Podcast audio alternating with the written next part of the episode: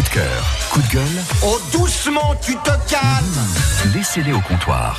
Euh, je sais pas du tout euh, de quoi est-ce qu'on va parler pendant ces prochaines minutes. Ce sont les bourrus qui apportent leur propre sujet de conversation, leurs humeurs du moment. On va commencer avec vous, Christelle Audigier.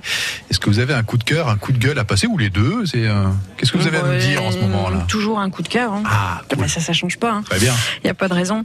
Euh, alors, j'avouerai que en ce moment, l'emploi du temps étant très concentré euh, sur le boulot, la maison, le boulot, la maison, la maison, le boulot, euh, j'ai pas forcément préparé. Par contre, j'arrive Ah, dans bah, un. d'accord. Bravo, belle Ah, d'accord. Ah, puis c'est tellement plus Ça se sympa. passait bien et puis bim de 1, début du troisième semestre. euh, Non, mais euh, par contre, c'est vrai que j'arrive donc euh, j'arrive du côté de Pouilly en Ossois et je viens de découvrir. Alors, je les connais pas, j'ai pas eu l'occasion de les rencontrer encore. Une association qui s'appelle Festiques, qui dépend de Châtellerault. Mhm.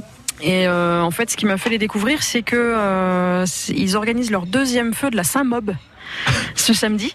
Donc c'est tout autour de la, C'est de quoi la cette mobilette. histoire encore Eh ben, c'est tout autour de la mobilette. En fait, il y a une balade l'après-midi, euh, juste avec des 50, des mobs et autres. Et a priori, ça fonctionne bien puisqu'ils en ont fait une, une génial. autre balade dans l'année. Et euh, bah, plutôt que faire un feu de la Saint-Jean, ils vont faire un feu de la Saint-Mob. Donc on a la mob qui va être cramée, qui est en train de se balader un petit peu partout autour Voilà. de Et la planète vous remercie évidemment. hein. Bah. Et les feux de la Saint-Jean, en quoi ce serait différent? C'est une mob en carton. Hein. Ah, d'accord.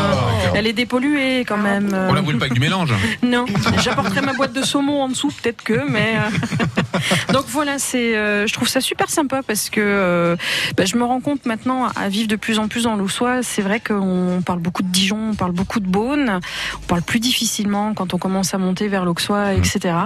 Et puis voilà, un petit clin d'œil à toutes ces associations de, de villages, là où j'habite aussi, tout petit village de 150 habitants. Il y a une asso qui est hyper active qui s'appelle la Brionnaise.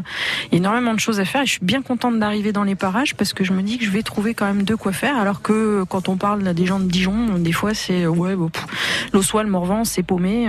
En tout cas, l'Aussois, il y a pas mal de choses. Donc le deuxième feu de la Saint-Mob, c'est ce 18 mai 2019 à Châtellerault à partir de 19h. Ok. Il y a un bal buvette en plus qui est organisé, c'est plutôt sympa. Et l'après-midi à partir de 14h une, une balade. Ok, merci pour ce coup de cœur. Vous avez une. Oui, une, mais parce euh, qu'à Dijon, nous, on n'a pas besoin de mettre le feu aux mobilettes parce que euh, des fois, au Grésy, on met le feu aux voitures. Oh, donc. euh, euh, oh, c'est plus le cas, c'était juste pour Bah faire voilà. un clin d'œil. Oh là là, c'est du mauvais esprit, c'est tout. Surtout que ça arrive franchement peu. Oui, puis ça arrive dans tous les quartiers Par en plus. rapport à euh. Besançon, à la Franche-Comté, où là, il y a quand même beaucoup de voitures Ah bah, à. Belfort, chaque, euh, chaque nouvel an, ouais, on Et a voilà. une belle flambée de voitures. Ah bah, chacun dis- ses traditions, hein. Ouais. Ouais, ouais, alors que nous, à Dijon, on a le bon goût de assez peu brûler les voitures. C'est vrai. Bon, il y en a quand même. Oui. Il y en a toujours de toute manière. Merci beaucoup euh, Christelle. Pas mal à rien. Euh, Thomas, justement, tiens, gardez Oui, le micro. un, un coup de cœur, c'est une super opération qu'a mis en place, euh, qui a lieu tous les deux ans. C'est la CCI de Côte d'Or. Ça s'appelle Préférence Commerce. Ce truc est absolument génial. Ce sont des, des commerçants. Alors, ils tentent peut-être la perche pour se faire battre parce que ils acceptent de se faire auditer de manière, de manière anonyme pour voir si leur accueil est de qualité. D'accord. Ils se mettent, alors il y a quand même, c'est Ils en grands quelque malades, hein, ils sont Mmh. 125 à dire OK, venez nous voir de manière anonyme et après on aura le label ou pas. Et sur les 125, je crois qu'il y a 118 qui ont été labellisés. C'était hier soir à la Chambre de commerce et d'industrie euh, de Côte d'Or, qui ont été labellisés. Le label s'appelle Préférence Commerce. Et c'est incroyable, j'y suis allé. Et c'est incroyable, parce qu'on pourrait croire que les commerçants le font juste comme ça pour avoir le petit autocollant, le coller. Non, mais ils ont, ils- mais parce que derrière ils sont jugés. Hein. Ils ont carrément un bulletin de notes avec les bons points, les mauvais points, etc. La Donc, taille faut du sourire, de dire, euh, ouais, ouais. Et Il n'y en a pas un qui a dit euh, non mais qui vous prenez de nous juger, euh, c'est déjà pas facile en Ouais. ce moment être commerçant et compagnie. Non, ils disent vraiment c'est euh, il faut qu'on se tire vers le haut et ça nous aide à nous tirer vers le haut. Et je trouve assez bluffant les commerçants parce qu'avec tout ce qu'ils vivent, ils pourraient euh, même si on sait que certains ont un caractère assez dur, ben non, ils acceptent la critique et je trouve ça génial. C'est intéressant en tout Ouais. cas. S'appelle Préférence Commerce, c'est un label de la CCI qui a lieu tous les deux ans. 118 labellisés sur 125. Du coup, on veut savoir. 125 qui ont accepté d'être euh, audités. Du coup, on- du coup, on veut savoir le nom des 7 qui ne l'ont pas eu. Alors justement, hein, tu te doutes bien qu'avec mon mauvais esprit, j'ai voulu le savoir. Et là, par contre, voilà, ils ont le bon goût de pas. Voilà, bah, Ok. C'est des commerçants dans toute la Côte d'Or ou juste sur Dijon? Euh, toute la Côte d'Or. C'est quoi un Toute bon la Côte accueil d'Or. Alors c'est intéressant quand même, hein, parce que tu parlais des assos. Des assos ont été très militantes pour, et notamment il y a plein, plein, plein d'Oxon. Euh, qui au contraire sont dit ok Oxon peut pour certains avoir une image un, un peu trouble C'est presque le Jura en plus, ça, on est tout près de Dole pour le Mhm. coup, c'est exactement ça. Et je crois qu'il y a je crois 12 commerçants euh, du, du centre d'Auxonne qui ont été labellisés. Donc ça veut dire un paquet de commerçants dans Auxonne, quoi. C'est bon signe même pour ce Mhm. qu'est la ville d'Auxonne, quoi. Quelle, quelle importance vous vous accordez justement euh, à l'accueil dans les euh, dans, dans, dans, les commerces, etc. Est-ce que est-ce qu'effectivement le fait d'avoir euh, quelqu'un qui vous accueille bien, qui euh, prend soin de vous, qui s'intéresse à votre demande, qui vous écoute et qui vous rend bien service, Evelyne, est-ce que ça ça vous donne envie d'y euh, d'y euh, d'y retourner, même si vous n'avez pas trouvé pas, pas forcément trouvé ce que vous cherchiez à la base? Je dirais un peu mon neveu. Ouais. Pour moi, c'est la première chose. Si un commerçant ne sait pas accueillir, n'a pas le sourire, c'est même pas la peine de faire ce métier. Ensuite, euh, voilà, on se sent bien ou pas quand on entre dans une boutique ou un magasin, en confiance ou pas, pas agressé non plus, mais l'accueil c'est capital. Et, et- et le sourire aussi. Moi, je suis contente de cette initiative et de voir que c'est pas toujours ce qu'on a attribué aux commerçants dijonnais. Donc, Bien je vois qu'il y a une ouais, évolution et c'est très bien. Mais euh, oui, oui, ça me semble important. Aux bien. commerçants déjà. Alors la plupart évidemment quand il est audité, on parle des commerçants indépendants qui représentent par exemple. Alors je ne saurais pas le dire sur l'ensemble de la Côte d'Or, mais pour le centre-ville de Dijon, euh, c'est un chiffre qui est intéressant, parce que 43% des commerces de centre-ville de Dijon sont indépendants, ce qui est un des records nationaux pour une métropole. Ah oui. Quand on voit à Strasbourg, qui est une ville pourtant incroyablement dynamique, il n'y a que 20% de commerçants indépendants. C'est que des chaînes. Voilà, c'est que des chaînes, des franchises et compagnie. Ah ouais. À Dijon, on est à peu près sauvegardé de ça. En tout cas, il y a beaucoup de commerçants indépendants et ce sont eux qu'on demandait à être audités. Ah, c'est eux qui ont eu euh, globalement ce label et c'est eux qui arrêtent de fermer à 11h59 Et voilà. En, en faisant la tête, en rouvrant à 14h01 et c'est eux qui, qui essayent vraiment d'ouvrir le midi, etc. etc. Mm. Et c'est jamais très facile hein, parce que c'est faut toujours la problématique du modèle économique. Quoi. On en revient un petit peu au sujet précédent, finalement, la passion de son métier. Oui. Oui. Un coup de cœur aussi du coup, euh, de- de- enfin du coup un coup de cœur pour ces pour ces commerçants. Mais j'ai envie de me faire le la voix de ces commerçants qui auraient aussi à mon avis envie de dire. Alors c'est bien parce que nous on est polis etc. Mais ce serait bien que les clients Oui. aussi soient agréables. Ça, parce que là les bonjours, les merci, les s'il vous plaît etc. Il y en a de moins en moins aussi hein. Mmh. Tu C'est pas facile le commerce. Ah ouais. ça, ouais, ouais, c'est pas facile. Ouais, mais les clients, ils ont rien à vendre. Bah oui mais bon.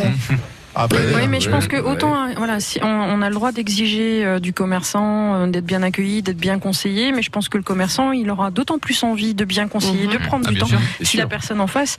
Et, euh, et, dans ce- et c'est bizarre, je pense à deux personnes Dans cette qui disposition. sont ouais. euh, qui sont pas en train de bosser là puisqu'ils sont en pause de repas. Ah bah bravo. Ben oui, ben voilà, deux cordonniers de pouilly en ossois Et on les salue. et celui bien bas. Bon, le client est roi quand, quand il n'en abuse pas. En tout cas le label euh, qualité accueil des, euh, des commerçants c'est votre euh, coup de cœur. Ouais, c'est génial. Ah, tout cas. vraiment, ouais, ça a lieu tous les deux ans et je trouve que c'est une super initiative. Merci beaucoup. Un coup de gueule ou pas? Non, non, je suis de bonne humeur. Non, bah, bah, parfait. Eh ben restons alors. Evelyne Philippe. Ben, coup de gueule, c'était, mais on l'a évoqué sur le glyphosate parce que voilà, on s'y retrouve plus et on sait plus à quel sein se vouer et qu'on attend des scientifiques vraiment des données euh, fiables et voilà pour pouvoir se Mm. prononcer, pas, pas- qu'on soit pas dans ces euh, je crois, je crois pas, je sais, je sais pas ou je vous dis et c'est pas ça et bon ne croyez pas l'autre. mais euh, c'est tout. Donc je reviendrai pas là-dessus parce qu'on en a parlé. Alors un petit coup de gueule, c'est une émission que que j'ai vue, un docu-fiction qui m'a vraiment bien plu parce que je suis tombée dessus par hasard. Mhm. Là, juste avant la cérémonie des Molières. C'est un réalisateur qui s'appelle Jacques Malater et qui a fait un très beau euh, bah, fiction documentaire donc sur Molière, mais une période de la vie de Molière bien spécifique aussi, entre 1664 et 1669, c'est-à-dire Rappelez-nous parce que j'ai dû rater ce cours d'histoire là. c'est-à-dire, c'est juste le moment où on a refusé de diffuser ou de programmer son Tartuffe. C'est-à-dire, il y Ah. avait vraiment un veto du clergé. Et ça s'appelle Brûler Molière. Si vous avez l'occasion de le revoir en replay ou de le voir à télévision, vous verrez, parce que parce que Molière était quelqu'un qui n'envoyait pas dire non plus, qui n'a pas voulu, euh, voilà, être un petit peu mouton dans sa vie et qui a dit des choses et qui a maintenu sa position. Il croyait en son Tartuffe et il avait envie effectivement que tout le monde puisse en, profiter. Mhm. C'était magnifique, mais le petit point intéressant, c'est que ça a été tourné dans entre 6 et 7 lieux bourguignons, côte d'Orient ou de Lyon. Mais oui, à Ancille-Franc, à Noyères, à Fontenay, au Château Rosière, à, je vais en Bussy-Rabutin. oublier, Bussy Rabutin. Enfin voilà, c'est ça qui était bien. Alors on a, moi je l'ai pas forcément repéré euh, dès le départ, mais vraiment je le recommande parce que on redécouvre Molière, mais dans cette partie-là de sa vie, ce moment-là très précis où il a défendu son Tartuffe et il a obtenu aussi gain de cause puisqu'à la fin le roi Louis XIV euh, a cédé et, et voilà a fait en sorte qu'on le- tout le monde puisse voir Tartuffe. Ah ouais, non mais c'est- je l'ai vu. Ah, tu l'as C'est- vu Ah ouais, été bluffé. Ça m'a Voilà. présenté. Alors ça m'a rendu Molière incroyablement sympathique. Ouais. Molière, c'est vraiment on entend Molière, on fait même plus attention. C'est comme euh, les grands auteurs, c'est comme euh, je sais pas moi Zola, Victor Hugo. Bon, ça, c'est, des mots qui glissent. c'est ça. Gérard Lenormand. Le- c'est des choses comme ça qui glissent quoi. Et et là, mais on se- la force de caractère qu'avait qu'avait ce gars, euh, qui à côté paraissait, pouvait paraître un peu léger, on le voit, et puis bah, il avait Ouais. des convictions, il s'est battu ça. quoi. Et je trouve que c'est complètement d'actualité. C'est Ouais, aussi bah, une leçon, ça aide, ça, ça doit donner un peu euh, d'espoir aussi pour Ce- tous ceux qui ont envie de faire Ça fait passer, euh, malheureusement écho à ce qu'on va vivre dans les 10-15 ans qui viennent. Ce docu-fiction, du coup, je pense que vous pouvez le voir en replay. Il doit être encore Sûrement, accessible. sûrement. Merci pour ce coup de cœur. Evelyne. C'est à retrouver à réécouter sur FranceBleu.fr.